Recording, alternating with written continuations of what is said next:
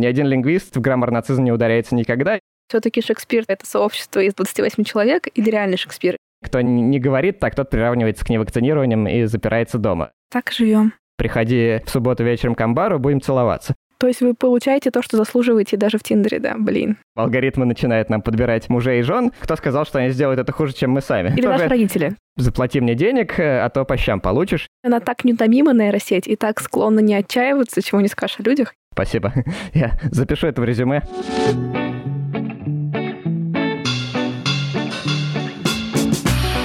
Всем привет, это подкаст «Возле фикуса», и я его ведущая Динара, практикующий психотерапевт и автор телеграм-канала «Ноет Ковчег».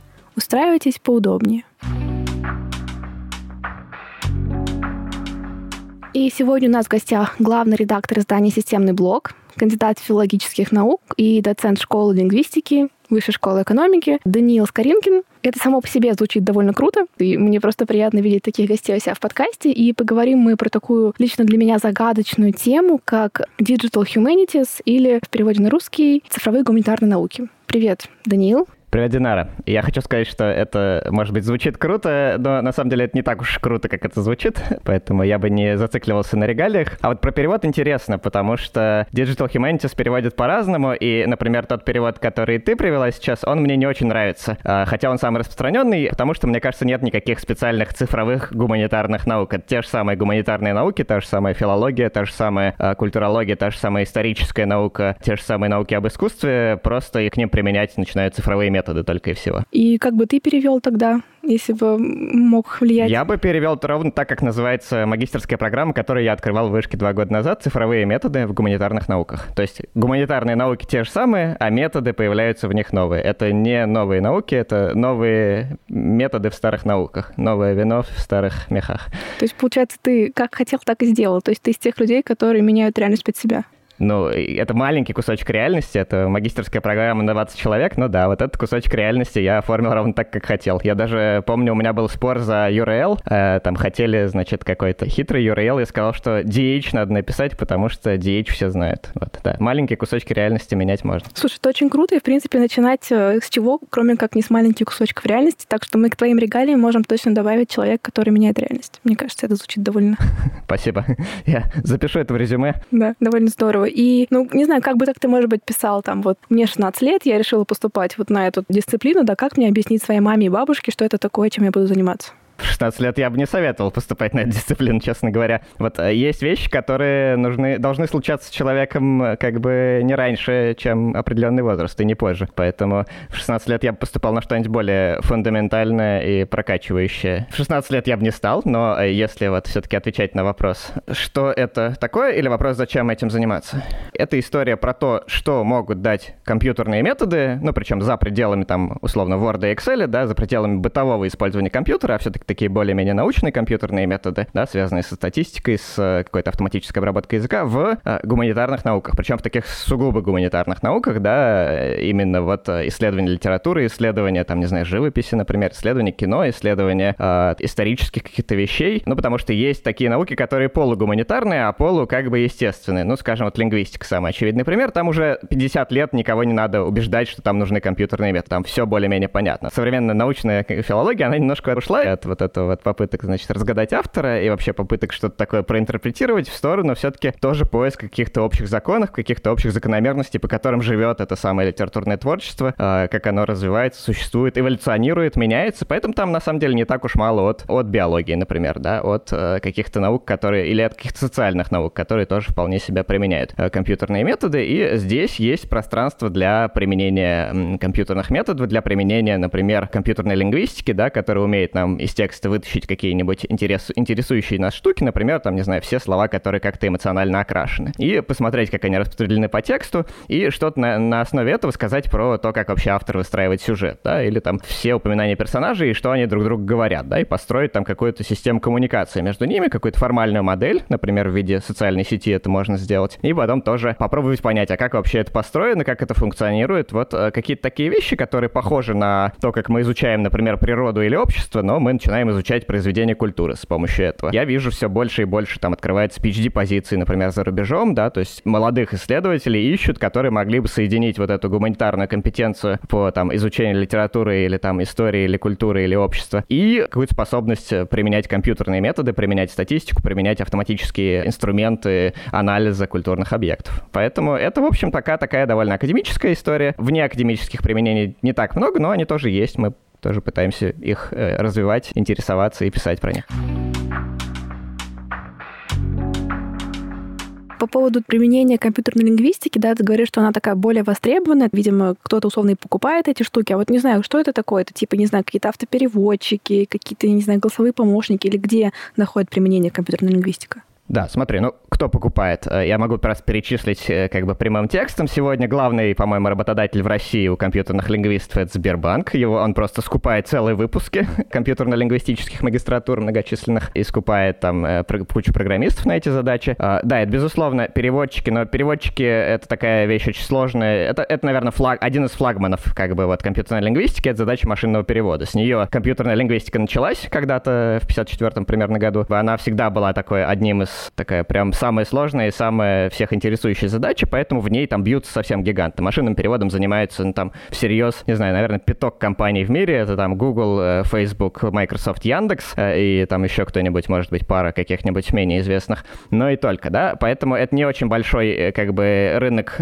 труда, но это, это вот лучшие инженеры, да, там как бы они, да, занимаются машинным переводом. Но это еще миллион всего. Это действительно голосовые помощники. Все, да, вот то, что мы видим в, там, когда мы звоним в банк или когда нам звонят, а за нас какой-нибудь там Олег или какая-нибудь Маруся или какая-нибудь Алиса начинает отвечать. Это все компьютерная лингвистика, безусловно. Это огромная куча задач гораздо более скучных, э, типа, там, не знаю, классифи- классифицировать набор документов, да. У любой крупной организации у нее там входящий поток документов — это какие-нибудь тысячи, десятки тысяч просто в день. И там куча задач, потому чтобы разложить их там по папочкам, да, потому что сажать человека просто дорого. Куча задач, потому чтобы вытащить из 10-страничного текста контрагентов и цену этого договора. Вот такого рода задач их на самом деле миллиону любой э, более-менее крупной коммерческой отрасли, да, начиная от там банков и кончая металлургами. И э, тут, на самом деле, очень много разных применений. То есть есть люди, которые работают в юридических компаниях компьютерными лингвистами, есть люди, которые работают в телеком, конечно, компаниях, да, там, ну, там понятно, там огромный поток просто этих разговоров, которые, в общем, э, нужно анализировать, да, есть люди, которые занимаются всяким там поддержкой клиентов, да, вот это анализ этих разговоров с сотрудниками колл-центра, например, да, нас как бы там, там можно немножко внести некоторые мелкие улучшения, они сэкономят тебе там, не знаю, миллион рублей в день. И для того, чтобы это сделать, нужно проанализировать статистику разговоров, а разговоров ведется там параллельно 10 тысяч, и для этого тоже нужно, нужно обрабатывать естественный язык. То есть везде, где, грубо говоря, э, естественный язык, тот язык, на котором мы сейчас с тобой разговариваем,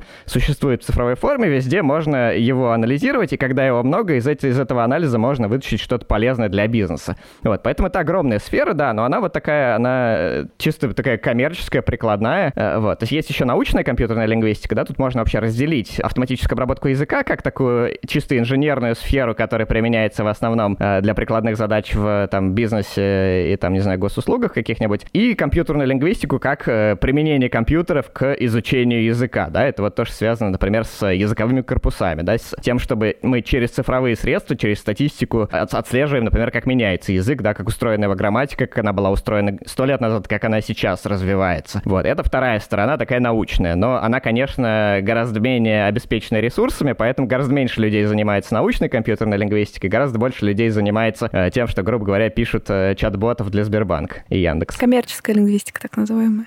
Ну да, но она как бы, она лингвистика очень условно уже лингвистика, то есть это действительно, наверное, правильнее сказать, что эта сторона, хотя учат ей под названием компьютерная лингвистика, обычно ее всерьез называют, э, как бы ее потом называют, когда уже идут работать, э, автоматическая обработка языка, по-английски Natural Language Processing или NLP, не путать с NLP, это абсолютно разные вещи. Я вот сейчас задумалась, ты когда говорил про то, что собирают данные всех переговоров, там, не знаю, из техподдержки, может, какие-то даже из э, каких-то продающих, да, сервисов, вот, и потом делать какие-то выводы, я задумалась, что можно так собрать, мне кажется, а, тексты свиданий, там, не знаю, какой-то массив свиданий, условно поделить их на удачные и неудачные, и попытаться сделать какие-то выводы из серии того, там, типа... Я уверен, что дата-сайентисты Тиндера ровно этим и заняты, за это и получают свои огромные зарплаты. Слушайте, точно. Слушайте, а ну а где же, где же все эти ценные рекомендации для простых пользователей? Нет, ну так э, я думаю, что просто эти рекомендации есть, просто они имплицитные, да, то, что называется. Они не, не выдаются нам в виде какой-то алгоритма, в виде какой-то инструкции к действию, просто то, как Тиндер там, не знаю, подсовывает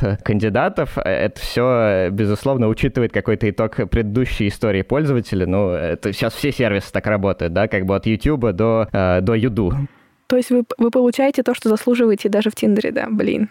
Конечно, да, нет. Более того, Tinder очень... Там же все начиналось с того, что они внедрили туда алгоритм, который, на самом деле, используется в спорте для того, чтобы выровнять на начальном этапе вот соревнующиеся команды, да, то что вот когда по олимпийской системе мы делаем соревнования, то нам, ну, как бы нам не интересно, если вначале какие-то два гранда столкнутся и друг друга вышибут, а с другой стороны пройдут два каких-нибудь очень слабых клуба просто потому, что они тоже попали на каком-то низком уровне в корзину друг с другом. Поэтому э, в спорте есть некоторые системы того, чтобы э, вот этот начальный как бы матч сделать его более-менее равным. И, собственно, вот эти дейтинговые сервисы, они начинали с того, что они взяли этот алгоритм и внедрили его в область свиданий, чтобы, ну, как бы человеку, который, ну, там, не знаю, объективно, там, не знаю, хорош собой, невероятно там красив, значит, как это говорилось в фильме про Железного Человека, миллионер, филантроп, плейбой, чтобы ему каких-то совсем, ну, как бы, так сказать, не, не котирующихся на его уровне партнеров не подсовывали, чтобы все более-менее получали, как бы, равных. Вот, это немножко такая дистопическая картина, конечно, да, что, как бы, алгоритмы начинают нам подбирать мужей и жен, но кто сказал, что они сделают это хуже, чем мы сами?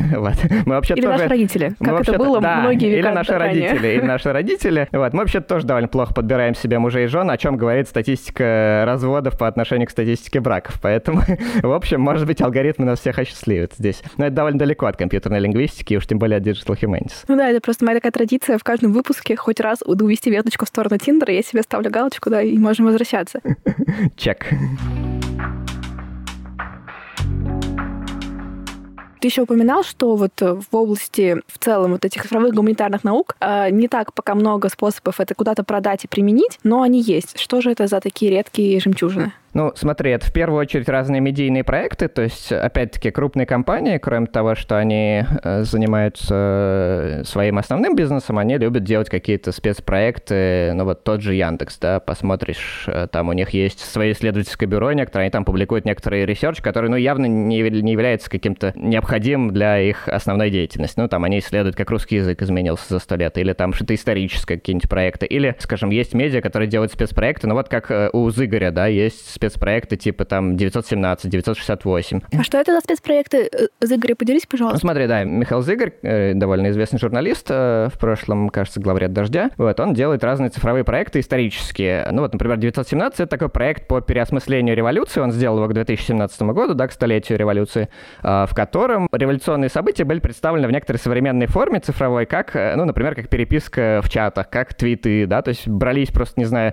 записи из дневников 917 года каких-нибудь каких-нибудь там лидеров какой-нибудь партии кадетов, и вот они оформлялись как твит, да, например. И все это подавалось в виде вот такой вот, как, как бы мы изображаем, что это, как, как если бы это существовало в современной медиа-среде. Берем и э, вот это вот выворачиваем столетней давности события сюда, та, проецируем их там на Твиттер, на ТикТок, на Фейсбук, на все, на все на свете. И вот такого рода проекты, они, в общем, имеют как бы некоторый медийный успех, у них есть там свои тоже спонсоры, которые платят деньги за то, чтобы такие проекты существовали. Вот в таких проектах довольно часто задействованы цифровые гуманитарии. Есть какие-то более-менее государственные инициативы, ну там около государственные, скажем, музей какой-нибудь может захотеть сделать какой-нибудь цифровой проект, библиотека какая-нибудь может, да, то есть есть, есть прогрессивные музеи, тот же музей Льва Толстого, например, а, есть прогрессивные библиотеки, а, какая-нибудь Некрасовка, есть э, разные учреждения культуры, которые тоже пытаются, понимают, что, в общем, ну, как бы нужно чего-то делать такое интересное, цифровое, чтобы молодежь вообще знала о существовании этих музеев, а не только, э, значит, старые любители культуры и зрители телеканала «Культура». Поэтому э, тут есть некоторый простор для вот э, такого вот, э, да, творчества. То есть э, действительно какие-то сотрудничества. Вот если посмотреть на то, там, с кем пытались в разное время сотрудничать, например, наш DH-центр, да, с кем мы пытались сотрудничать, то это действительно это музеи, это библиотеки, э, это вот такого рода институции, которые, которым интересно. Это какие-то могут быть действительно гранты от государства на цифровое сохранение какой-то культуры. Слушай, ну звучит правда очень интересно. Вот это, как ты говорил про, где подстроено под Твиттер, Инстаграм, там это правда звучит как крайне забавный проект. И вот про Яндекс ты упоминал, я даже, как ни странно, видела эту новость на днях, причем даже не в вашем ресурсе, да, не в системном блоке, а кто-то еще выкладывал. Ну, можешь рассказать про это немножко, да, вот это про сравнение языков? Э, там? Э, она очень просто устроена, в нем просто взяли тексты дневников условно столетней давности, ну, вернее, там с 1900 по 1940 год. Есть такой прекрасный проект Прожито, в котором, собственно, аккумулируют тексты любых дневников и э, их оцифровывают. Это вообще наш, на самом деле такая гордость нашей страны. Я бы сказал, что у нас есть такой классный цифровой проект по сохранению вот такой вот бытовой памяти людей.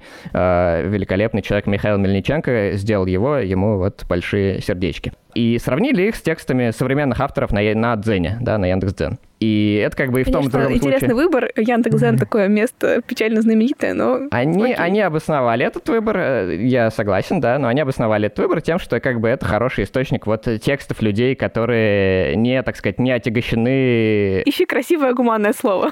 Которые не отягощены профессиональным редакторским образованием, да, профессиональным журналистским образованием. Это в большинстве своем авторы-любители, и мы их как бы сравниваем с текстами дневников, которые тоже велись авторами-любителями, ну, в основном, в массе своей. То есть это не писатели, это не копирайтеры, это не там журналисты, это не те люди, которых потом правил редактор, не те люди, которые там, не знаю, заглядывают в Розентале, а это те люди, которые вот пишут, как у них пишется. Это как бы, ну, некоторый язык, да, который не, не сильно подвержен вот нормативной литературному диктату такому. Это, на самом деле, с точки зрения лингвиста, этот язык ни, ничем не хуже, да, как бы вообще для лингвиста не бывает плохого и хорошего в языке. Это вот любовь э, поговорить про норму и про э, то, что надо говорить обязательно звонит, а не звонит, она как раз свойственна любителям, э, людям, которые занимаются любительской лингвистикой, любительским обсуждением как бы вот этих всех вопросов, да, э, ни один лингвист, нормальный, серьезный лингвист в граммар-нацизм не ударяется никогда и, наоборот, отлично понимает, откуда берется звонит и почему это совершенно нормальная эволюция. А возвращаемся, значит, к исследованию. Значит, взяли тексты прожито, взяли тексты э, Яндекс.Дзена, между которыми вот примерно 100 лет, и сравнили просто статистически, какие слова, которые часто употреблялись тогда, стали редко употребляться сейчас. И наоборот. Да, то есть есть слова, которых нет, например, в дневниках столетней давности, но есть сейчас. И наоборот, есть слова, которых много в дневниках столетней давности, но почти нет сейчас. Ну, скажем, какое-нибудь слово типа «кокотка», да, или какое-нибудь слово типа «рамольный». Вот я, например, вообще не знал, что такое «рамольный», а вот в дневниках там... То ли дело кокотка рамольные старики, да. Или вот слово филистер. Я даже не знаю, где в нем ударение, филистер или филистер. Но вот оно было популярным, оно означало такого мещанина, типа, да, такого, ну, такого в плохом смысле, да, такого немножко замкнутого в свой вот личный мирок, и ему пофигу на весь мир. Лингвисты не умеют предсказывать как бы исчезновение и появление таких слов, а, но они а, могут это отслеживать, да, и вот это на самом деле такой типичный пример корпусной лингвистики, то есть вот компьютерной лингвистики в ее научном смысле. Ну, вот когда мы берем два корпуса, сравниваем частотность употребления слов, да, относительные условно на тысячу слов, и э, смотрим, какая лексика вышла из употребления, какая лексика вошла в употребление или начала употребляться гораздо чаще с более широким значением. Ну вот, например, слово «неадекватный» — это прекрасный пример в обратную сторону. Оно вполне себе существует даже в 19 веке, но там обычно это как бы что-то, какая-то идея неадекватна чему-то, да, то есть это такое очень слово, которое можно в научной дискуссии употребить, но про человека нельзя сказать неадекватный, это вообще как бы это, не, это грамматически неправильно будет. Вот, и только в 21 веке появляется вот эта история, что мы всех можем начать называть неадекватными, причем даже не говоря, чему именно, а просто неадекватный. Вот такое вот исследование проделали, довольно интересные там есть результаты. Э, ну вот некоторые из них я привел.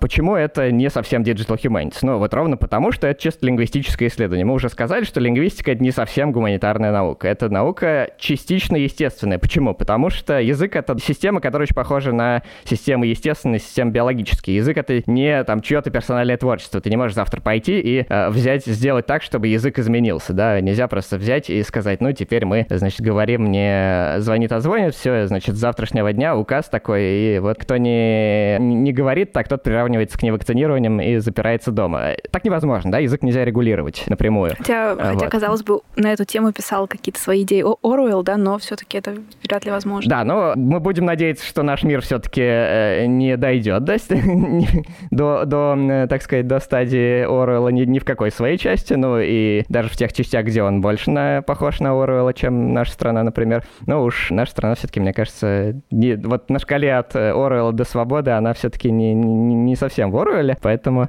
э, нет, тут как бы, ну да, да, даже самые тоталитарные режимы не способны все-таки, да, как-то регулировать язык всерьез, да, это, в принципе, нигде и никому еще не удавалось, поэтому тут э, мы Хотя можем быть относительно пытаются, спокойны. Надо сказать, вот. Да, ну, феминистки пытаются, и действительно это некоторые, да, координированное действие по попытке немножко изменить язык, и действительно у него есть некоторые признаки того, что оно успешно, да, то есть, ну, да, некоторые общественные группы можно, наверное, как-то отчасти повлиять на язык, но тут опять-таки надо понимать, что, да, лексика — это самая подвижная часть языка, вот э, я не уверен, что э, так легко будет феминисткам поменять на какую-нибудь грамматику, например. Но, э, опять-таки, да, это не, это не моя тема, я боюсь немножко в нее влезать.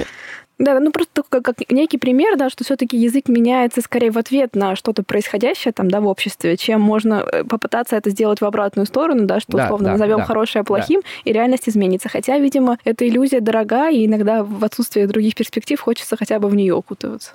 Эта иллюзия, безусловно, дорога, поэтому столько споров в интернете про русский язык, про какие-нибудь новые правила, которые просто фиксируют то, что там уже и так уже изменилось. Вот. Но как бы point не в этом, да, нам на самом деле не так важно, что там именно происходит с языком насколько легко, какие именно дискуссии происходят. Важно, что это действительно система, которая имеет признаки такой вот естественной системы, которая, ну, развивается по каким-то своим законам очень так инерционно, как вот какие-то, э, в некотором смысле, как какие-то биологические системы, да, конечно, быстрее, чем они, но все-таки э, медленнее, чем какая-нибудь литература, да, в которой которые там э, сегодня писали все классические драмы, а завтра все пишут абсолютно какой-нибудь постмодернизм в духе Ионеско, и это может решать просто каждый автор сам по себе. И вот тут вот очень большая разница между тем, что язык все-таки не является там каким-то... Э, в нем нет э, почти индивидуальных произведений какого-то человеческого личного ума, личного гения, личного творчества, и поэтому это не совсем гуманитарная история. Вот чисто гуманитарная история — это все-таки про, там, вот, например, про филологию, да, вот, например, про там, исследование культуры про какие-то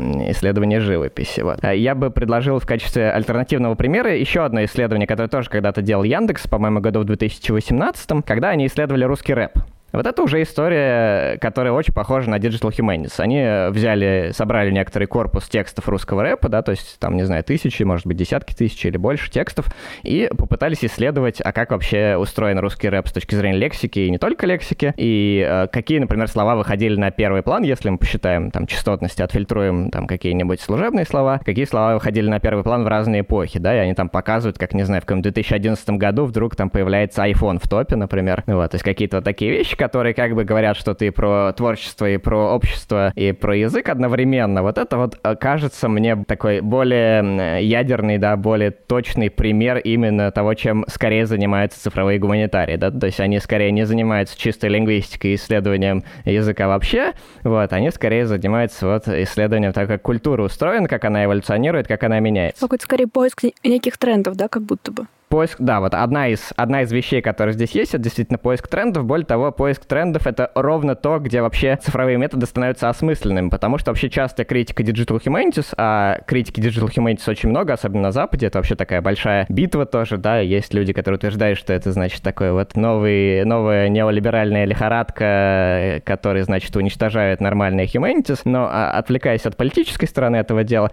а, очень много критики заключается в том, что ваш компьютер глупый и ничего не понимает, понимают. Они, то, что они показывают, оно, в общем, очень примитивно и банально, э, а как проникнуть в суть, так сказать, текста, в суть музыки и сказать, вот как бы оценить все богатство, значит, творчества компьютер никогда не сможет. Вот есть такие очень, значит, э, псевдогуманистические тезисы, которые утверждают, что, ну, это все железки, которые действительно... И действительно, компьютер довольно глупый, даже современный компьютер, в котором там есть нейросети и прочее, он довольно глупый, но а, при этом он совершенно неутомимый и быстрый. И вот он может то, что человек не может в принципе, например, он может прокачать через себя, не знаю, там, сотни миллионов словоупотребления, да, там он может э, прочитать, ну, как прочитать, про как-то переработать и что-то вытащить э, всю там русскую литературу, которая вообще оцифрована, да, человек никогда такого не сможет, более того, если даже он попытается, то к концу трехтысячной книги, которую он будет читать, э, он уже не будет помнить первую, а книг, конечно, гораздо больше, чем три тысячи, их, скорее всего, миллионы. Вот, поэтому тут есть как раз вот э, идея, что мы можем немножко масштабировать гуманитарные науки, да, такие scaling the humanities, грубо говоря, мы можем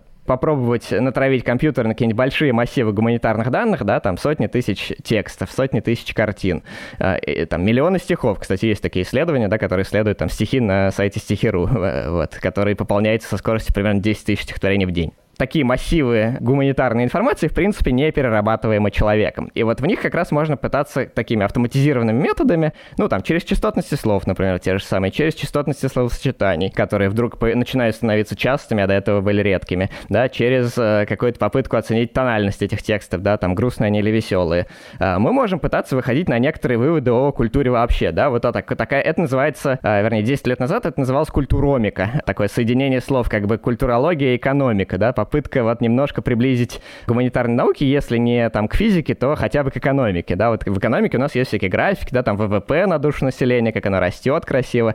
Здесь у нас тоже могут быть некоторые графики, и эти графики тоже могут нам показывать, как, не знаю, какие-то культурные тренды изменяются, да, вот там, не знаю, женщин не упоминали, а потом женщин начали упоминать, или там, значит, к женщинам применяли какие-нибудь эпитеты, типа там, не знаю, нежная, красивая, хрупкая, а начали применять какие-нибудь другие эпитеты, э, что она там, не знаю, вдруг стала какой-нибудь там... Э, назойливый, Сильный, например. мужественный, да, или, или назойливый, да, это тоже о чем-то можешь сказать. Особенно если мы это показали на каком-то очень репрезентативном корпусе, который действительно мы надеемся, что отражает в целом, там, не знаю, культурные тренды этого десятилетия. Ты сейчас сказала про грустный веселый текст, я вспомнила, что я где-то читала про то, что Твиттер так устроен, что, ну, как бы в целом вам скорее будут показывать какие-то негативно настроенные твиты, потому что в силу каких-то причин, видимо, эволюционных, люди острее реагируют на все, что у них вызывает тревогу и так далее, потому что им нужно предпринимать какие-то действия.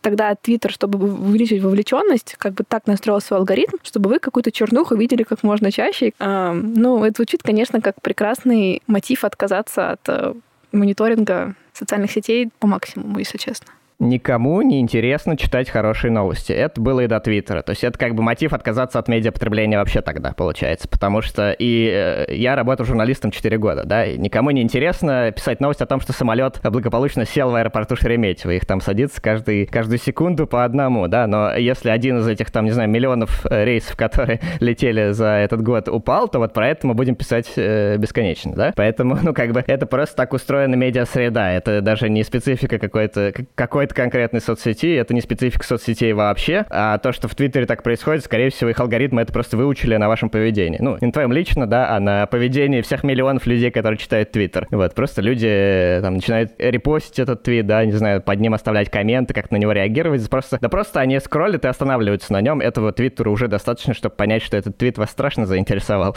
И они, конечно, об этом знают, и э, это делает там не человек, а просто некоторый робот, который обобщает это и понимает, что вам нужно подсовывать больше вот таких вот цветов. То есть это вот как бы жесткая реальность нашей эпохи машинного обучения, она вот так и устроена. Ну да, так живем. Первая такая моя человеческая мысль, да, когда я даже вот немножко читала про это перед нам, нашей встречей, да, первое, что мне пришло в голову, типа, где бы это можно было использовать, условно, таки определить авторство текстов, да, то есть, не знаю, все таки Шекспир, там, типа, это сообщество из 28 человек, или реальный Шекспир, или там Шолохов, да, там, Тихий Дон. То есть все таки его или не его, и вот правда, это действительно используется? Могут ли вот этот анализ текста в этом помогать?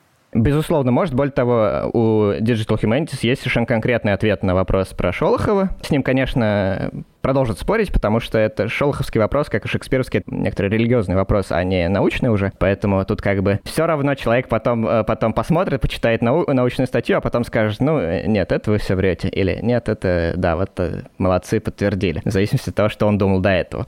Действительно, есть такая область, называется стилометрия, которая развивалась последние 150 лет, но вот э, где-то в, в начале нулевых она таки развилась до этапа, на котором она работает надежно. Правда, есть некоторые условия. То есть действительно был придуман метод, который э, более-менее универсально работает. То есть если вы в него загружаете, не знаю, скажем, набор русских романов, да, там, не знаю, 5 текстов Толстого, 5 текстов Достоевского, 5 текстов Гончарова, 5 текстов Тургенева и еще кого-нибудь, вот чтобы они были там одного, одного периода, примерно как бы одного направления литературного, да, вот такой вот русский классический как бы реализм, да, и просите компьютер сказать, разделить их по авторам, ну, компьютер не знает в этот момент, кто что написал, естественно, да, ему как бы просто даны файлики, не знаю, пронумерованы от 1 до 20. Компьютер это сделает идеально. Вот э, метод стилометрии, который называется Дельта, который придумал э, такой австралийский филолог э, Джон Барроуз, он работает. Вот он действительно работает. И таким образом уже много, много вопросов спорного авторства было решено, но в частности, вот известная история про то, как Джон Роулинг начала писать детективы под псевдонимом, да, и она долго не осознавалась. Стилометрия отлично выводит ее на чистую чистую воду, то есть там очень хорошо видно, что Роберт Гелбрейт, который, значит, э, начал вдруг внезапно писать детективы,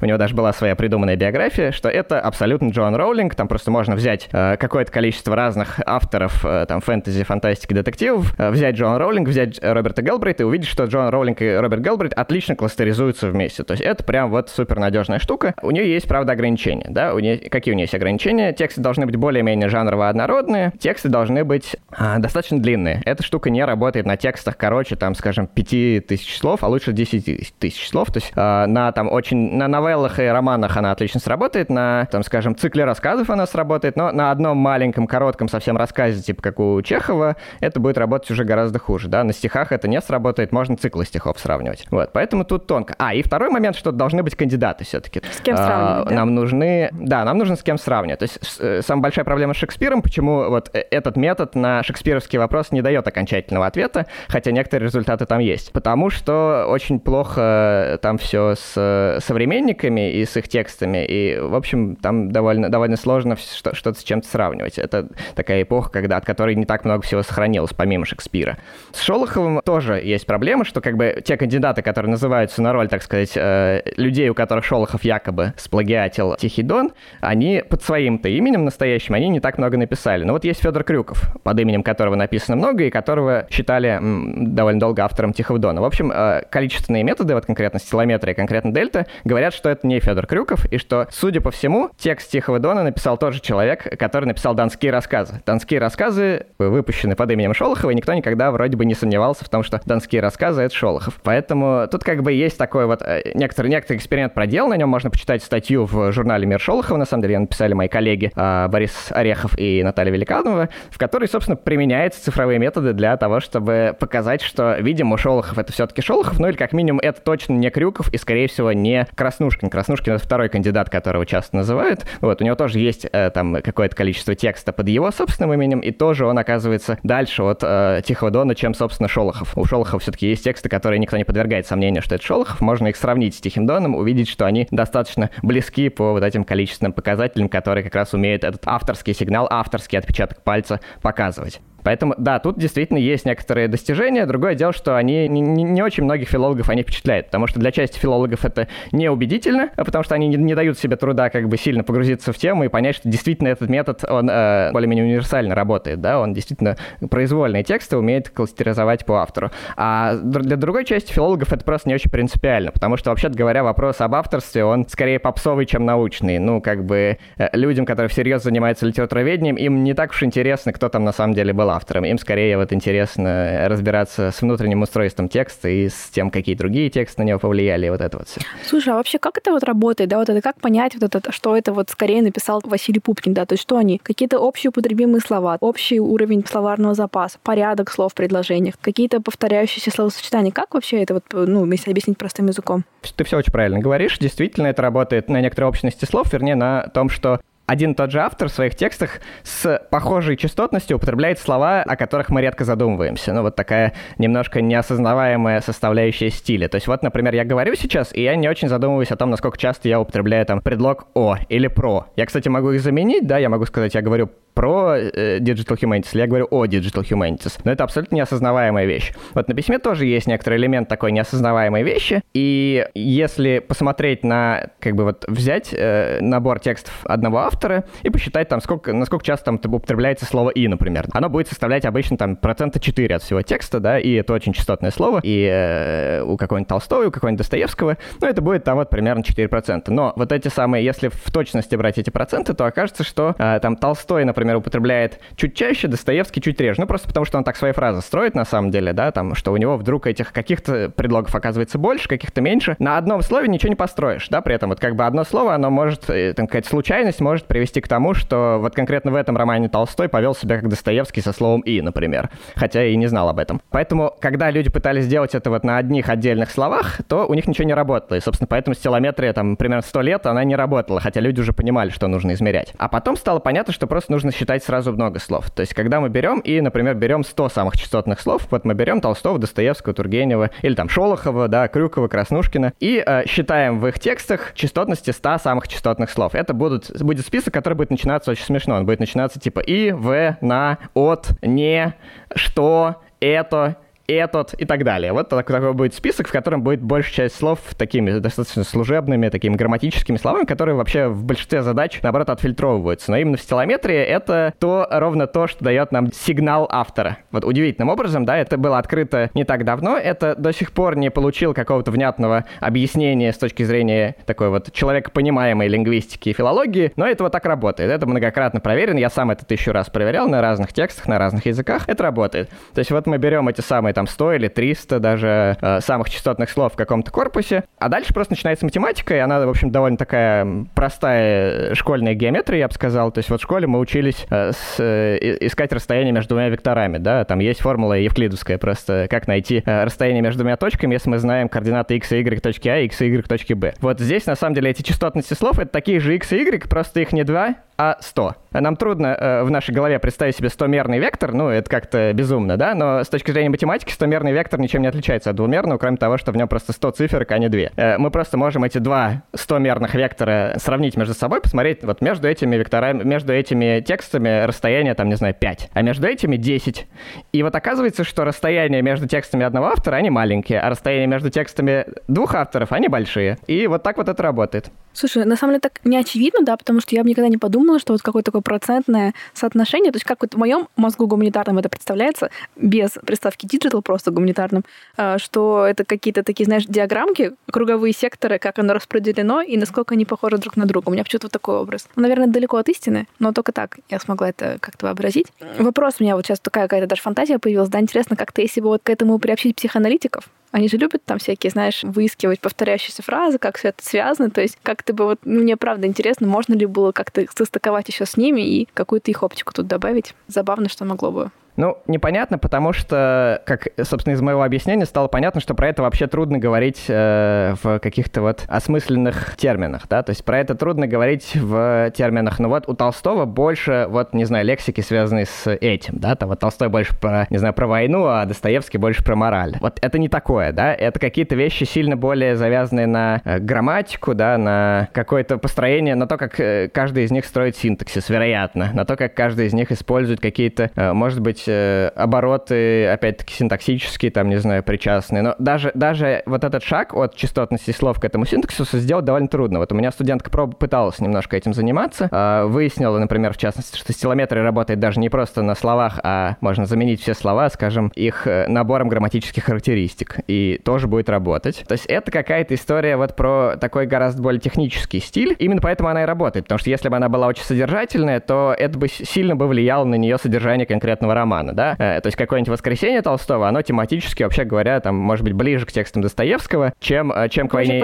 чем к войне и миру, да? И это, да, если это гораздо более осознаваемая вещь, то ее как бы взломать действительно проще, и автор мог бы, там, не знаю, стилизовать себя. На самом деле, а вот они не могут стилизовать, мы это тоже проверяли, да, есть, например, тексты Сорокина, которые он стилизовал под э, кого-то из 19 века, по-моему, под Тургенева. Вот, но это совершенно не работает, да, то есть как бы это видно, что это Сорокин, а никакой не Тургенев, конечно. А стилометрия это отлично видит. То есть вот тут трудно состыковать с психоаналитиками, ровно потому, что это такая, может быть, сфера не, не, не очень психического, это сфера какого-то механического стиля, и скорее я бы, стык... я бы пытался стыковать с лингвистами, с э, традиционными филологами, чтобы понять, как все-таки про это говорить хотя бы на языке лингвистики, да, потому что даже, даже, даже на языке лингвистики сейчас очень сложно говорить про стилометрию, потому что, ну вот, ну вот все, что я могу сказать, что это как бы некоторый совокупный набор частотностей служебных слов, и вот как бы колебания в этих частотностях, они у одного автора похожи, грубо говоря, на, на, не, на него же, да, и не похожи на другого автора, оказывается. Мне вот стало интересно, и вот непонятно, что на это влияет, там, да, вероятно, какие-то разные, словно от особенностей какой-то нейрофизиологии, там, до среды и так далее. Мне вот интересно, если взять какие-нибудь подборки текстов э, сиблингов, насколько у них там будет больше, понятно, там, условно, которые примерно в одно время проживали, в схожей среде взращивались. Правда интересно, сколько это будет? Как ты думаешь? Ну, так. Ой, это, кстати, кла- это классно, это очень классная исследовательская задумка, мне кажется, кстати, спасибо, что ты ее придумала, надо будет ее закинуть куда-нибудь. Действительно, да, надо взять каких-нибудь, э, может быть, даже, ну, как это, в генетике все исследования делают на близнецах, да, как известно. Метод. Наверное, надо попробовать действительно близнецов и отличит ли стилометрия близнецов, например. Я, правда, не знаю никаких писателей-близнецов, нам все-таки нужно достаточно много текста. Но вот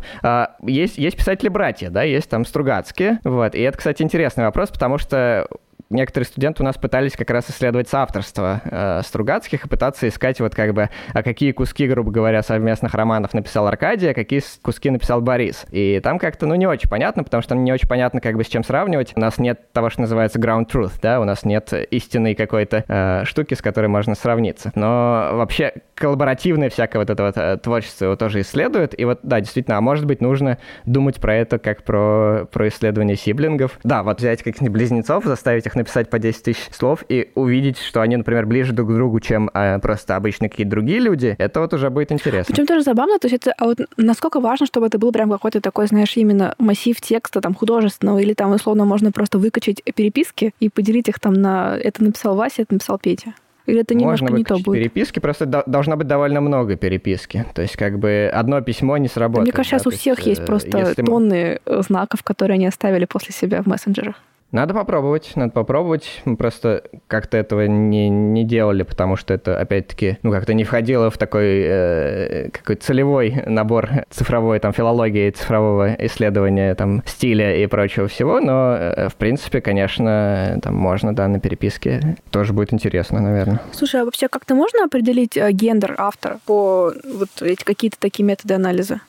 Я видел много статей, но я очень поверхностно по ним бегал, то есть как бы не очень моя тема. Но да, как бы отвечая на этот вопрос, надо сказать, во-первых, что это, да, очень э, популярная история, и очень много исследований, которые так или иначе исследуют э, связь как бы стиля и гендера, грубо говоря, и вообще связь того, как написан текст с тем, какого гендера человек его написал. И есть исследования, которые показывают, что гендерный сигнал тоже немножко влияет на ту же самую стилометрию, да, то есть как бы понятно, что основной сигнал это авторский, люди будут кластеризоваться по авторам, но, например, они могут еще на некотором более высоком уровне, да, то есть вот у нас есть как бы кучки, в которых лежат тексты одного и того же автора, но если мы поднимемся повыше и посмотрим на эти кучки еще с большей высоты, то там будут такие макро-кучки, например, одни кучки могут лежать в одной стороне, а другие кучки в другой стороне по вот этому стилометрическому сходству, и, и иногда так бывает, что действительно все женщины как бы оказываются в одном углу, а все мужчины в другом углу, но это сильно более слабый Мальчики налево, сигнал. девочки направо. Да-да-да, мальчики налево, девочки направо, но этот сигнал не такой надежный сложный, как авторский. То есть все-таки вот индивидуальный стиль автора, он сильно больше влияет, чем гендер человека. То есть кажется, что все-таки не настолько сильно это влияет то, кто написал э, мужчина или женщина, но некоторые признаки есть, и есть работы, которые как бы опираются на альтернативные признаки, то есть не, не на вот частотности самых частотных служебных слов, а все-таки на попытки выявить какие-то вот более длинные цепочки, да, там, не знаю, что вот женщина всегда употребляет вот такие выражения, а мужчина вот такие. И такого рода исследования тоже есть, но я вот настолько детально с ними не знаком, чтобы про них что-то говорить, но видел я такое. Ну, тоже, да, вопрос ну, примерно из той же категории. Мне просто любопытно, там, можно как-то определить возраст. Причем, когда я говорю про возраст, мне бы хотелось подразумевать, знаешь, не, не типа, что скорее как ты продукт какой-то эпохи, да, а скорее, там, не знаю, как-то меняются там когнитивные функции, что-то такое. Вот тоже забавно. Там, условно выяснить, что там к 60 годам мы начинаем там как по-другому связывать слова в предложениях или не начинаем. Возраст, безусловно, влияет. Есть такая подраздел такой у стилохронометрия или стилохронография называют. Вот, когда мы, например, смотрим на то, похожи ли друг на друга тексты раннего Толстого и позднего Толстого. А, но тут, правда, есть сложность, что язык тоже меняется. И вот то изменение, которое мы детектируем, а мы его детектируем, особенно если автор прожил долго, как Толстой, то там действительно есть разница, но разница ли это между ранним и поздним стилем, или это просто язык сменился, ну, там, к 910 году русский язык был устроен не так, как в 1844 году, когда Толстой, маленький Толстой, пишет свои первые тексты. Ну, не такой уж маленький, кстати, уже подросток. Поэтому тут сложно отделить одно от другого. Наверное, тут нужны более хитрые эксперименты, которых, по-моему, никто не проводил. Как бы, не знаю, как как-то сравнивать, может быть, там, подростков, смотреть какую-то дистанцию между, там, не знаю, подростками сегодня и пожилыми людьми сегодня, и сравнивать это с, не знаю, подростки сто лет назад и пожилые люди сто лет назад. Какой-то такой сложный двуступенчатый эксперимент можно придумать, чтобы, может быть, как-то нивелировать вот этот эффект просто сдвига языка. Просто. Но вот проблема в том, что как бы мы живем в среде, которая еще сама по себе течет куда-то, да, и тут как бы, ну, у ученых всегда такие проблемы, да, изолировать, изолировать то, что влияет, и понять, что то, что мы замеряем, это результат именно вот этого влияния, а не какого-то еще фонового, который мы не видим. Это вообще такая фундаментальная проблема науки, в любой науке, и здесь она тоже возникает, вот, поэтому, как бы, да, что точно мы знаем, да, что изменение, там, дистанция между ранними и поздними текстами одного автора, она действительно наблюдается, но влияет ли на нее больше эволюция самого автора или эволюция языковой среды, в которой он живет, это пока вопрос. И последний мой такой, тоже моя последняя фантазия, да. Еще прикольно было бы задаться вопросом, есть ли какая-то корреляция с IQ? Можно ли какие-то сделать такие, вот эти, как ты говорил, сигналы, кластеры, связанные с уровнем IQ? Как ты думаешь? Ух, а, опасный вопрос, во-первых. Ну, мы так уже тут походили вокруг эйджизма, вокруг э, гендерных, давайте еще и тут добьем. Он, да, он опять уводит нас в какую-то утопическую область, э, вернее, дистопическую, да, антиутопическую, какие-то, не знаю, социальные рейтинги, IQ и прочее. Это, конечно, страшно, но э, если отвечать всерьез, то я бы сказал, что ну, есть более просто очевидные способы, чем стилометрия. Тут есть просто вещи, которые связаны с измерением словарного запаса. Есть куча инструментов, инструментов, которые умеют просто задавать человеку там 10-20 вопросов, причем даже при этом параллельно попробовать поймать его на вранье, чтобы он там не соврал, что он знает слово, хотя на самом деле не знает, там есть свои техники для этого, и потом сказать ему, ну вот по нашим оценкам, ваш словарный запас 88 тысяч слов, вы вот там на таком-то уровне относительно других людей. И вот как бы вот это, мне кажется, более прямой выход на IQ, чем стилометрия, да, то есть как бы зависит ли стилометрия от IQ, ну не знаю, там этот сигнал, конечно, как-то где-то может влиять, ну потому что там один человек употребляет какие-то более разные... Может, может быть, там, не знаю, условно люди с высоким IQ используют более широкий там спектр слов, слов, и это повлияет на стилометр. Я не знаю, я не мерил, но кажется, что это немножко не тот инструмент, да, то есть это очень косвенно, очень косвенно будет влиять, а есть вещи, которые просто гораздо прямее можно померить, да, можно померить словарный запас человека и сравнить его с IQ. Вот, наверное, таких исследований миллион, просто я их ими не занимаюсь, это какая-то уже такая, скорее, когнитивная наука, чем Digital Humanities, а поэтому, да, пожалуйста, есть всякие истории про readability, да, то есть как бы мы можем мерить а, в тексте его сложность и смотреть, что вот э, этот текст э, там написан сложно, а этот текст написан легко, и для этого есть куча алгоритмов, и опять-таки сопоставлять это с э, каким-то IQ автора текста. И непонятно, что из этого хорошо, что плохо, да? А должен ли быть текст написан ну, сложно? Это вопрос. Наука вообще не очень любит, наука не очень любит хорошо и плохо. Это же не, не область нормативного, это область как бы познавательного. Мы просто говорим, что вот э, этот текст имеет такой коэффициент, а этот такой. Я думаю, что все зависит от цели, конечно. Ну, то есть сказка «Колобок» написана очень просто, ну, в смысле, ее там вот текстовая версия, которая ходит по книжкам, а литературная, написана очень просто. Если вы засунете ее в измеритель читабельности, она вам честно скажет, что это текст для первого класса, да, у него сложность там 3. А если возьмете возьмете статью про какие-нибудь мионы с, из физического учебника, она вам тоже честно скажет, что сложность этого текста 15, и он пригоден для людей там э, от старшего курса университета до аспир... и, и далее в аспирантуру. И то, и другое нужно. Это просто разные тексты для разной, для разной аудитории. Слушай, а у тебя вообще есть какие-то такие, не знаю, вот задачи, которые на сегодня кажутся вообще какими-то невозможными, да, в этой области, но там, не знаю, тебя будоражит сама идея об этом, вот, ну, какие-то, не знаю, такие просторы, горизонты фантастические, какие бы ты описал? Ох, ну, нет, там очень... Там, большая часть задач, наверное, кажется невозможными, да, собственно, связать это все... Ну, которые лично тебе не безразличны. Ну, мне не безразличны попытки анализировать тексты не на уровне слов, а на уровне все-таки литературных явлений, которые там происходят, да, на уровне сюжета. Это пока очень плохо происходит, да, то есть при том, что какие-то формальные модели начали придумывать еще сто лет назад, да, наш с вами великий соотечественник э, Владимир Проб придумал э, морфологию сказки, которая до сих пор там за рубежом все цитируют, да, то есть как бы ни одна конференция по Digital Humanities не обходится без пропа, да, он описал некоторую формальную структуру сказки. А, и дальше люди начали пытаться формализовать таким образом разные другие более сложные, менее формульные произведения, чем сказка. А, ну, там, начиная хотя бы с детектива, а дальше вот роман, например, да, в котором вообще может быть все что угодно. И пока цифровые методы вот до этого совершенно не дошли, люди пытаются что-то сделать, но вот так, чтобы машинка прочитала текст и поняла, где там, значит, завязка, где кульминация, где развязка, и что-то из этого какую-то формальную модель построила, такого, в общем, практически нет, это не работает. Хотя литературоведам, конечно, очень часто интересно именно то, как устроен сюжет, его элементарный разные части, они называются мотивы. Да, вот это вот одна область. Другая область, это, конечно, связано с связью с когнитивными науками. Это, собственно, то, как это все рождается и то, как это все воспри- воспринимается, да, то есть как бы мы пока изучаем литературный текст просто вот, вот он лежит у нас в виде файла на экране,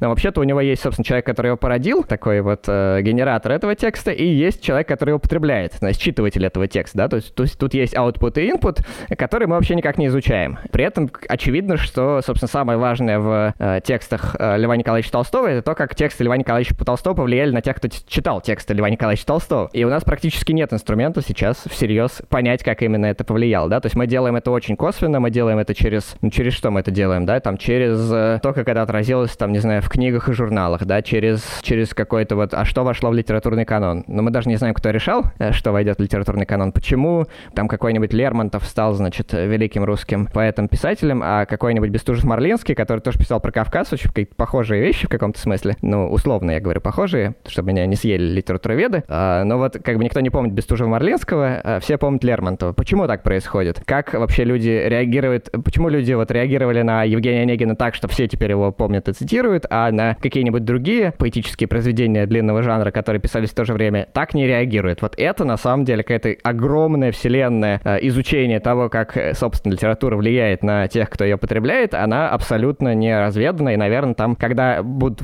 произведены еще какие-то открытия в области, не знаю, МРТ, какого-то айтрекинга и прочих средств изучения когнитивной деятельности человека э, разными электронными штуками, вот тогда, может быть, мы как-нибудь научимся это исследовать. Но и то не факт. Ну, слушай, звучит так довольно широко и вдохновляюще. А вообще вот это все исследование, как, ну, оно как-то уже, наверное, влияет на создание текстов нейросетями, делает там, не знаю, их более правдоподобными и так далее, как здесь? Связь, есть какая-то связь? Да, смотри, тут тонко, связи тут мало пока, но, видимо, она будет. Видимо, ее будет больше. Значит, что можно сказать на сегодняшний день? А, на сегодняшний день можно сказать, что нейросети, вообще весь вот этот мир компьютер-сайенса и машинного обучения, он на самом деле, это обидно признавать, но это надо признать, он обошелся практически без лингвистов и без гуманитарных наук, уж тем более. Да, то есть они разве что они позаимствовали некоторые концепции из, э, там, скорее, психологии и даже не психологии, а нейрофизиологии, но и то это было очень поверхностно, да, то есть то, что нейронные сети называются нейронными, это такая очень-очень простая поверхностная метафора и не более того. В общем, пока все работает на чистой математике и статистике, и просто на том, что нейросеть — это просто механизм подражания тому, как пишут люди, да? Вот она много посмотрела на то, как пишут люди, научилась генерировать текст. И э, на этом этапе их развития, в общем, никакого фидбэка там от, не знаю, от людей, которые изучают то, как люди потребляют тексты, наверное, пока нет. Но я думаю, что в эту сторону будут идти. Конечно, как бы подключать какие-то когнитивные... Ну, то есть сейчас вот появились нейросети, которые уже можно использовать в, в продукте, да, которые можно использовать для копирайтинга, действительно, они пишут неплохие там тексты про то, как собраться в отпуск. Я вот пробовал нейросети, эти штуки, которые там Яндекс и Сбербанк выкатывает. В общем, там видно, где это может заменить такого дешевого копирайтера, действительно, спокойно совершенно. Не хуже Яндекс Дзена. Да, кое-где лучше Яндекс Дзен, однозначно. Но как бы следующий этап, конечно, исследовать, а, собственно, вот э, насколько читателю нравятся такие тексты, насколько он их воспринимает. Я думаю, что компании этим займутся, и я думаю, что мы увидим очень много э, исследований, ну или, по крайней мере, увидим много результатов. Не факт, что они опубликуют их, но мы увидим много исследований в области когнитивной науки, которые будут спонсироваться Яндексом, Гуглом и прочими разными ребятами, которым очень важно понять, насколько все-таки, как, как, как им обучить нейросеть писать тексты, которые еще и людям нравятся, а не просто правдоподобные. И этого, конечно, будет много. Но, опять-таки, гуманитарий немножко от этого в стороне. Но вот есть, есть одна вещь интересная, где э, есть соприкосновение. А, вот я уже говорил про стилометрию, про то, что действительно авторство определяется на основе статистики по частотностям слов. А что будет, если мы обучим нейросеть на текстах э, Пушкина, там, Высоцкого, Шолохова или еще кого-нибудь? Да, она будет генерировать тексты. На сегодняшнем этапе развития нейросетей это будут не очень читаемые тексты, ну, то есть это будут тексты, по которым нам сразу будет понятно, что это полная чушь. Да, это к вопросу о том, что машина пока не умеет там с сюжетами работать, с какими-то длинными протяженными концепциями на, на протяжении всего текста. Это у них не получается. И мы, как люди, мы определим, что, ну, это не может быть Пушкин, да, это там какой-то трэш, который стилизован под Пушкина или под Высоцкого. Там будут вещи похожие действительно на, на какую-то литературу пушкинской поры или на, там, на тексты Высоцкого, но это будет полная чушь. Но а, что произойдет, если мы засунем это в стилометры и предложим как бы вот этой машинке определить, это Пушкин или не Пушкин? Она скажет, что это Пушкин. То есть в данном случае мы как раз увидим разницу между человеческим умом, который учитывает много всего, и машинкой, которая учитывает некоторый очень формальный признак. И мы ее таким образом с помощью другой машинки мы ее взломали фактически. Да, то есть нейросеть нагенерировал текст, который по словарному составу похож на текст Пушкина. И настолько похож, что вот он как бы машинкой для определения авторства, он определяется как пушкинский. При этом, конечно, нами он, людьми он не определяется как пушкинский. Вот это интересная точка, точка соприкосновения. Может быть, из этого что-то может, может вырасти, какие-то, не знаю, валидаторы для того, насколько нейросеть хорошо пишет. Э, не знаю. А потешить свое эго мысли, что еще где-то, да, есть какие-то уникальные человеческие возможности, которые пока еще нейросеть не может воспроизвести. Но что-то мне есть, есть, есть, есть. Есть, есть. Ну, во всяком случае, она так неутомима, нейросеть, и так склонна не отчаиваться, чего не скажешь о людях. Я прикреплю потом мем, который это прекрасно иллюстрирует. Раз мы так заговорили, да, про твои, так скажем, твою сферу интересов, да, каких-то твоих таких, э, не знаю, личных амбиций, вот расскажи ты вообще про системный блок, что это за издание, как оно появилось, как родилось? Ну, смотри, да, системный блок — это издание, которое шире, чем Digital Humanities. Э, мы пишем вообще про соприкосновение этого такого мира цифры, да, в который мы все сейчас погрузились, вот этого вот, значит, мира компьютеров, интернета и цифровой среды, в которой бы все неизбежно окунулись, утонули и после ковида еще сильнее погрузились. И э, такой традиционной человеческой культуры, да, литература, музыка, разные гуманитарные науки, искусство, безусловно, да, там, э, в том числе, ну, вот всякие современные тренды типа криптоискусства, ну, тоже интересно, да, вот разные токены и вообще что, как, как вот эта вся среда, да, вся вот эта вот традиционная среда как бы высокого искусства соприкасается вот с этой такой низкой средой, значит, процессоров, ноликов и единичек. Это очень интересно, потому что, ну, как бы все погружается в цифру, и в том числе вещи гуманитарные. Вещи гуманитарные сложно погружать в цифру, потому что они во многом сложнее формализуемы, да, и поэтому тут как бы возникает много интересных коллизий, как, как вообще, как вообще мы с этим работаем. Вот, поэтому системный блок — это вот издание, в котором мы пишем про погружение культуры в цифру, про соприкосновение культуры и цифры. Uh, у нас есть такой слоган «Культурное восстание машин». Вот это один из наших таких смешных слоганов, который, как бы, которым мы пытаемся отразить э, нашу суть. Да, и почему он называется системный блок, это, наверное, на слух-то непонятно, да, системный блок — это такая коробка, в которой живет компьютер. На самом деле, если посмотреть на наш... Но все не так просто. Вот, да, все не так просто. Если посмотреть наш паблик там в ВК или еще где-нибудь, или в Фейсбуке, то вы увидите там аватарку, на которой нарисован Александр Блок, у которого половина лица, как у Терминатора, вот такая вот роботическая, да, с красным глазом. И это такая шутка про вот этот дуализм культурного и цифрового, да, про такое вот соприкосновение высокой культуры, которая олицетворяет здесь как бы главный поэт русского Серебряного века, и э, цифры, которые здесь олицетворяет, собственно, системный блок. И на самом деле само творчество блока тоже отлично здесь вписывается, потому что, ну вот у него там есть, например, такая прекрасная тоже дуалистическая поэма «Скифы», в которой упоминается, значит, нам внятно все, и жар холодных чисел, и что-то там божественных видений. В общем, такое вот и, и математика, и э, вот такое вот духовное. И поэтому мы решили, что никто на этом поле не играет, на самом деле. Вот что мы решили. Мы посмотрели на современный медиаландшафт. В России очень крутые есть научно-популярные медиа. На самом деле, это еще одна такая гордость нашей страны, да, если смотреть на Запад, там, в общем, нет каких-то большого количества специализированных крутых э, науч-поп-медиа. Там обычно этим занимаются просто какие-то медиа-гиганты, типа BBC или там New York Times или кто там еще есть, CNN. А у нас есть э, вещи типа Арзамаса, которыми я просто невероятно восхищаюсь, да, это какой-то совершенно волшебный медиапроект, или, или там вещи типа там постнауки, которые тоже очень успешно много чего сделает. Но при этом все они такие просто научпоп, да, ну, то есть Арзамас, он N такой с уклоном... тоже, да, наверное. Да, N плюс один, да, вот. Ну, то есть есть те, которые с уклоном в точные там науки, там физику и космос, да, типа N плюс один, есть те, которые с уклоном в гуманитарные науки и там общество, типа Арзамаса, а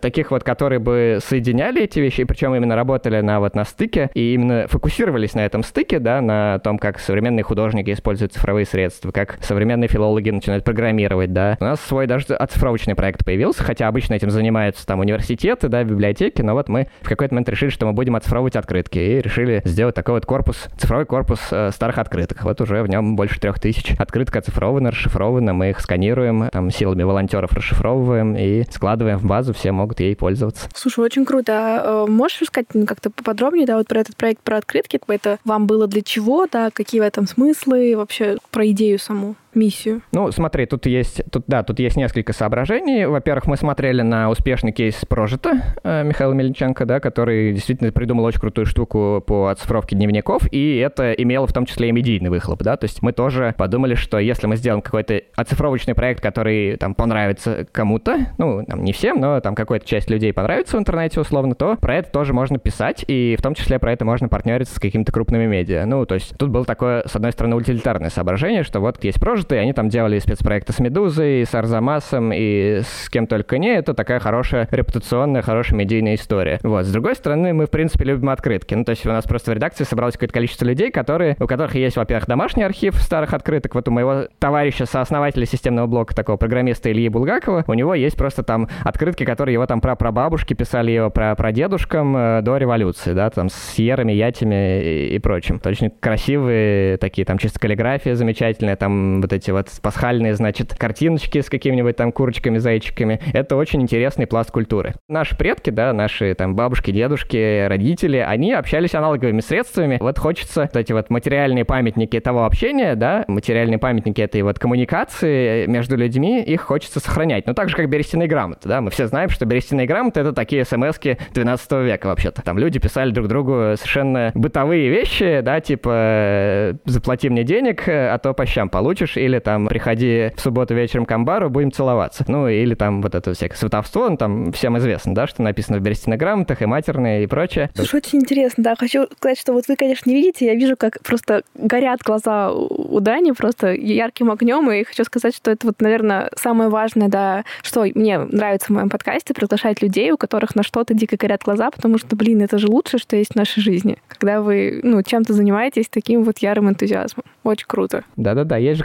какое-то стихотворение про то, что главным делом вашей жизни может быть любой пустяк. И дальше там, что, типа, э, задыхаясь от восторга, заниматься ерундой. Вот как бы, что там э, весь пафос этого стихотворения, он в том, что не важно что, а важно с каким энтузиазмом. Открытка, как, как медиа, э, довольно молодая вещь. Э, я иногда сравниваю это с Инстаграм. То есть, как бы вот были у нас письма, это как ЖЖ или Фейсбук, да, там люди пишут длинный текст. А потом появились хорошие телефоны, появилась возможность сделать качественные, качественные картинки.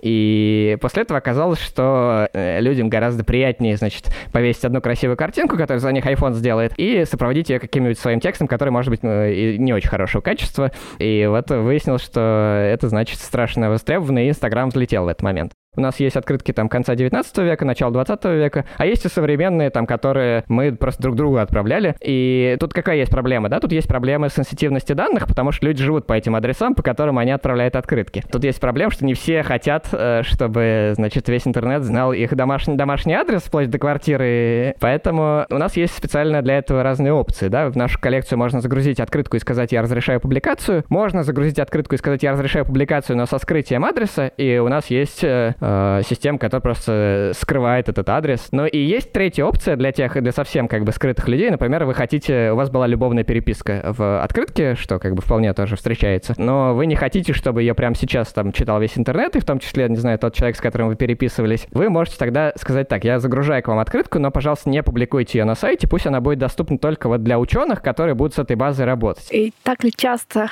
людям приходится скрывать свою любовную переписку в открытках, подумала, как же скучно я живу. Ну, я, я знаю там один такой случай э, буквально. А, нет, ну, кстати, нет, у меня, у меня тоже были, в общем, такие довольно романтические от, э, открытки там с э, какими-то людьми, с которыми у меня были отношения. Я не скажу, что там была какая-то откровенная любовная переписка, но какие-то сердечки там можно было друг другу послать и, в общем, что-то такое написать. Более-менее, ну, как бы более-менее аффектационно, я бы сказал, какие-нибудь чмоки там. Тоже, наверное, я вот сейчас думаю, я не загружал эти открытки, вот, и я думаю, что, может быть, если бы я их загружал, я бы, наверное, их загружал без возможности, так сказать, их опубликовать. Но все равно, когда-нибудь эта база там станет открытой, через сто лет всем уже будет все равно. Так же, как какие-нибудь дневники Льва Толстого, который он писал для одного себя, у него прям так и назывался «Дневник для одного себя». У него были дневники, которые как бы более-менее предполагал, что другие люди прочитают, да, и там были дневники, которые, которые он шерил со своей женой, да, и они там друг у друга их читали, потом скандалили. Вот. А были, был дневник, который назывался «Дневник для одного себя». И, конечно же, он входит в полное собрание сочинений Толстого, и любой, как бы, любопытный человек может сунуть нос в этот дневник и увидеть много, много неприятного. Ну, или будоражащего, как смотреть под каким углом. Или будоражащего, да-да. Мы все ссылочки разместим, так что вы сможете поучаствовать и вашу собственную переписку, там, более интимную или менее интимную, также добавить э, в коллекцию. Очень, правда, рекомендую системный блог тоже. Но я лично вас читала в Телеграме, так как я адепт Телеграма. Правда, очень такие интересные публикации. Так из того, что я сейчас могу сходу вспомнить, ребята из команды провели анализ э, речей президента в честь праздника 9 мая и как меняются тенденции, как э, количество соотношения слов «мир» и «война» тенденция в сторону больше проговаривать слово «война». Что там еще было? Ты, наверное, ты, наверное, лучше помнишь? Там еще какие-то были интересные тренды замечены. Э, да, нет, про это исследование я, наверное, вряд ли что-то еще добавлю. Ну, то есть э, там был, видимо, этот консервативный поворот, да, который мы все на себе сейчас испытываем последние там 5-7 лет, может быть. Вот, там было хорошо видно, что речь становится более такими пафосными, торжественными, отсылающими к какому-то славному прошлому и каким-то триумфальным вещам. Мне бы хотелось, наверное, завершить таким вопросом. Я тут пытаюсь внедрить какой-то свой собственный аналог э, познеровских этих вот, и я бы спросила, э, оказавшись перед Гудвином, ты бы его о чем попросил? Счастье всем даром, и пусть никто не уйдет обиженным. Mm, то есть ты решил все-таки к братьям Стругацким немножко, да, отослаться, да? Я очень люблю братьев Стругацких, и я считаю, что это ну, это действительно какая-то большая часть русской литературы, может быть, не до конца отрефлексированная. Мне кажется, что многие, кто начинает их читать, заканчивают их читать немножко раньше или думать о них немножко раньше, чем стоило бы, да. Действительно, Стругацкие начинали как такие э, люди, которые пишут э, радостные или не очень радостные, или проблем, проблематичные, но в целом оптимистичные книжки для младших научных сотрудников, да. Понедельник начинается в субботу, и даже там «Трудно быть богом» при всей его как бы вот такой э, грусти и вот там кризисе, в который там попадают эти самые прогрессоры, которые пытаются цивилизовать некоторое дикое общество. Носить добро в больших тяжких размерах. Да-да-да, они пытаются носить добро, это уже такая критика просвещения, конечно, но кажется, что люди останавливаются на этом, а Стругацкие-то идут дальше, и если брать э, их более поздние произведения, типа «Град обреченный» и «Улитка на склоне», то это уже очень глубокая проблематика, это вообще как бы проблематика того, какие ценности, собственно говоря, действительно работают, да, то есть если в «Трудно быть богом» и романах там конца 60-х годов мы подвергаем сомнению, ну там, такое вульгарно-прямолинейное просвещение и рационализм, да, и который, которые и так и без нас уже потерпели кризис там где-то в районе Первой мировой, это, это как бы нас еще не шокирует. Дальше мы начинаем подвергать сомнению э, вещи типа демократии, вещи типа разума в принципе, да, там как бы насколько вообще разумное познание, оно приводит нас к чему-то хорошему или к чему-то плохому. Вот мы с тобой сегодня говорили про антиутопии, и тут как раз можно на этом и закончить, что э, вообще говоря, мы видим сегодня, что все вот эти технологии технологические прорывы, которые мы наблюдаем последние 20 лет, что они обоюдоострая вещь, что э, они, с одной стороны, помогают нам какие-то э, в чем-то освободиться, да, и в чем-то стать ближе друг к другу, и в чем-то, ну вот мы с тобой разговариваем, сидя в разных городах, да, э, мы доверяем свою жизнь, на самом деле, людям, которые находятся на другой стороне земли от нас, когда едем куда-нибудь, э, не знаю, в Сан-Франциско и снимаем там квартиру по Airbnb, да. Или, Немыслимое... или, или хуже того, каучсерфинг, что делала я, и это было не очень безопасной затеей. Или хуже того, каучсерфинг, или не знаю, едем туда же куда-то на другую сторону Земли, и там ищем себе свидание в Тиндере на те три дня, в которые мы туда приехали. То есть кажется, что с одной стороны вот действительно есть такой какой-то прорыв между то, что Земля стала маленькой, да, люди стали ближе друг к другу, да, там люди могут э, вместе там сотрудничать и делать вещи типа Википедии или open source ПО, да, или там еще что-нибудь. А с другой стороны мы видим, что те же самые инструменты отлично работают как средство там массового тоталитарного подавления, что пропаганда отлично пошла в интернет, что в странах с авторитарными режимами отлично используют цифровые методы для э, репрессий и слежки за гражданами. Ну, там пример нашего соседнего Китая отлично очевиден, как там просто построили вместо обычного концлагеря цифровой и засунули в него там целые народы, да, типа уйгуров. То есть просто, просто как бы взяли и, и, и построили вокруг них такую цифровую стену. И вот это как раз на самом деле ровно то, о чем, о, о чем пишет Стругацкий. И ответ на вопрос э, о том, как, собственно, всех осчастливить, у них нет. И «Пикник на обочине», который я процитировал в этот момент, он, собственно, тоже об этом, о том, что Редрик Шухарт, он ведь как бы, он сначала э, видит в этом Арчи, который придумал эту формулу про счастье всем даром, он как бы видит в нем некоторого наивного человека, и он, собственно, его губит, вот, а потом он доходит до этого шара и понимает, что ему нечего больше сказать, вот, что все, что он может сказать, это счастье всем даром, и пусть никто не уйдет обиженным, ну, поэтому я тоже этим и только и могу закончить. На этом давай мы с тобой завершим. Спасибо большое, что пришел и поделился. Мне было очень интересно. Вот, мне тоже спасибо большое. Это всегда очень, на самом деле, это уже не в рамках подкаста, а в рамках личной какой-то беседы. Мне всегда очень э, кажется ценным, когда задают какие-то вопросы хорошие, потому что, собственно, в этот момент мы начинаем думать. Для человека проговорить какие-то вещи, это и значит подумать о них, на самом деле. То есть большая часть, ну, то есть какие-то части, есть, какие-то вещи из тех, что я говорил, я уже для себя проговаривал, прописывал и так далее, но какие-то вещи я произнес в первый раз, наверное, и, и подумал в первый раз, и это, на самом деле, очень ценно.